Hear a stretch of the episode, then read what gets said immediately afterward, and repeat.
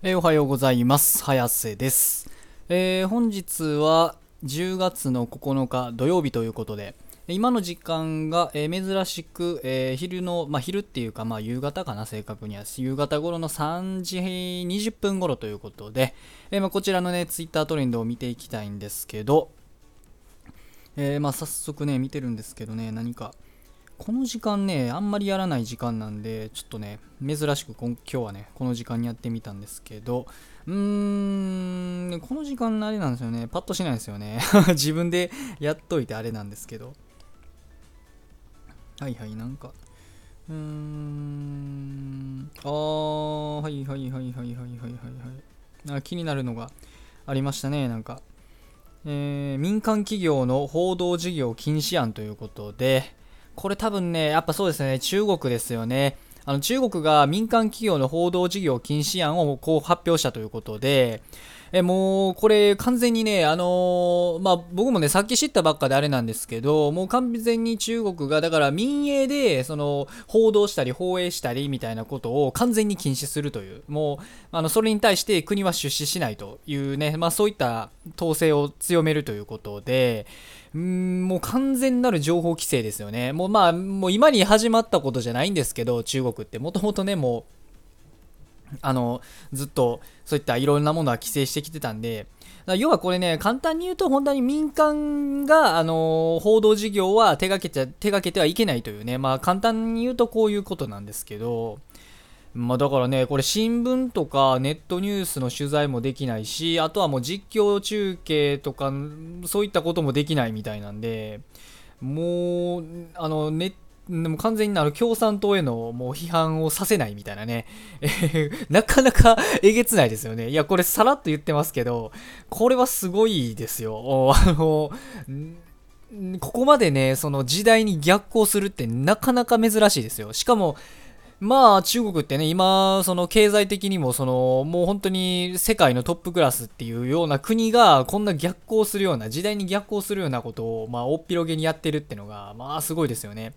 まあ逆にね、ここまでその大きくなったからこそできることなんかもしれないですけど、まあもう、で、あと、これ、あの、もう一つね、その、こういったことをね、最近、まあ、その、情報を統制したりとか、その、規制したりっていうのにも理由があって、やっぱり、中国自体もね、結構やばそうなんですよね。経済、その、成長はしたとはいえ、あの、バブルが多分ね、そろそろ崩壊ししてるっていうか、もうし始めてるというか、してるんかな？もう、ちょっと、そこのところはね、僕も詳しく数字を見れてないんでわからないんですけど、まあでも多分ね、おそらくバブルはもうほぼ崩壊する、またはあの、する寸前みたいな状態なんで、まあ結構やばい状態なのかもしれないですね。うん。で、まああのツイッターとかツイートをこうやって見てみると、中にはね、その、えっと、第二次世界大戦の時に、えー日本がね、あの、第二次世界大戦というかあれか、太平洋戦争の時に、日本があの、戦争を仕掛けた前のような状態みたいなね、あの、動きがあまりにもそういう、その時の日本に似てるみたいなことを言言ってるね、不穏なツイートがあったりとか、で、まあ、もともとね、そのいろんな人がね、中国はあの、戦争する気なんちゃうん、こいつらっていうのは言うてる人はいたので、中には。まあだからね、いや本当にこれね、あのーここまでだから国内に自国の中で規制を強めてるっていうことは本当になんかあのーなんついまなんついますかね、あのよろしくない状態やからこそ、その国民にはあの悪い情報を耳に届かせないようにするっていうね、まあ、でそういう状態の国って大概その最終的には行き詰まって戦争を起こしたりみたいなパターンって割とあったりとかするので、でしかもに中国のねこの大きさと軍事力っていうことを考えると全然ね戦争もやれちゃうんかなっていうような、まあ、国ではあるんであの北朝鮮とかみたいにねその別にそのなんか、ま、全体的に貧しい国やったらねなんかまあミサイルにしか頼れんないやろなとかねそんな感じで済むんですけどあの中国に関してはマジで戦争を起こせちゃうんであのそこがどうなっていくのかなっていう本当にねちょっと怖いですよねうん。まあ、どうなるんですかね、これ。いや、ちょっとね、ここまでやっちゃうんですね。い やいやいやいやいやいやいや。まあそうですね。これだから日本で言うたら、例えるとどうなんですかね。まあ NHK とか以外一切見れませんよ、みたいな状態になっちゃうんですかね、やっぱり。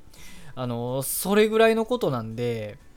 うーんこれはすごいですね本当にしかもこれがここまでねそのさっきも言っていましたけど十何億人もおるようなすんごい人口世界の中でもねあの最も人口多いんかな多分。国がねこういったことやっちゃってるんでまあどうなっていくのかと。本当にねあの いや、じゃ僕もね、ちょっと今、なんかあのびっくりしすぎて、あの言葉が出てこないっていうようなぐらいのことなんで、これって。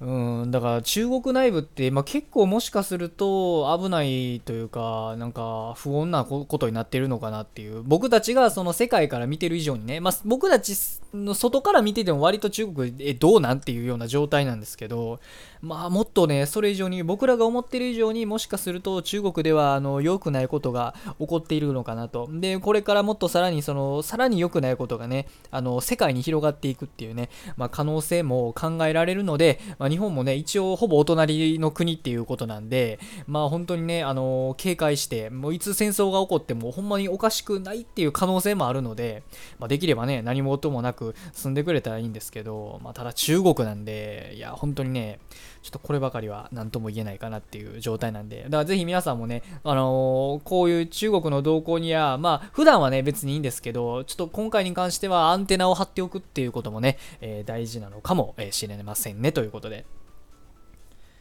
で、えー、まあまあまあ、あとは、うーん、あとは何か。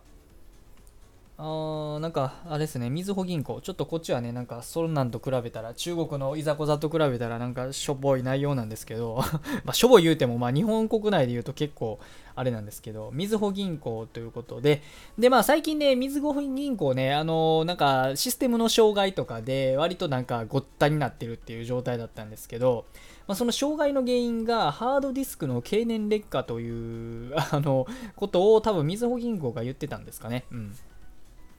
まあでもね、どうなんですかね、これ いやハードディスクの経年劣化って、あのーハードディスクの経年劣化で、で、この際、バックアップシステムに切り替えようとしましたが、入力すべき追加の指示を飛ばしたため失敗しまって これ、ハードディスクの経年劣化っていうよりも、単純にミスしただけやんっていうね、お話だと思うんですけど、これって まあ、こんなんね、たまのったもんじゃないですよね。みずほ銀行使ってる人からすれば。まあ、僕は運よくその UFJ なんで使ってる銀行が。まあだから被害は全く持ってなかったんですけど、まあ、だからね、こうやって銀行もね、あのー、オワコンじゃないとか言われるのもね、まあこういったことが原因なのかなとか ま思っちゃったりするんですけど、まあまあ言うてもね、銀行はまだね、まだ多分ね、すぐはなくなったりはしないと思うんですけど、まあ、いずれね、もしかすると、その銀行、メガバンクっていうのもね、まあ、あの、淘汰されていく時代とかも来るのかもしれないですね。こういったあの、うん、なんと言いますか、内部がね、こんだけ遅れてるというか、機械どころか人、人が経年劣化してるんちゃうかとかね、言われちゃってる始末なんで まあまあ、こういった印象を抱かせてるっていうだけでもね、その銀行の衰退っていうのにね、繋がっていくっていう可能性も、まあ、あったりなかったりかもしれないんで、まあ、皆さんもね、だから、あのまあ、自分の銀行は果たして安全なのかっていうことはね、まあ、改めてその調べてみるっていうのももしかしたらありかもしれないですねということで。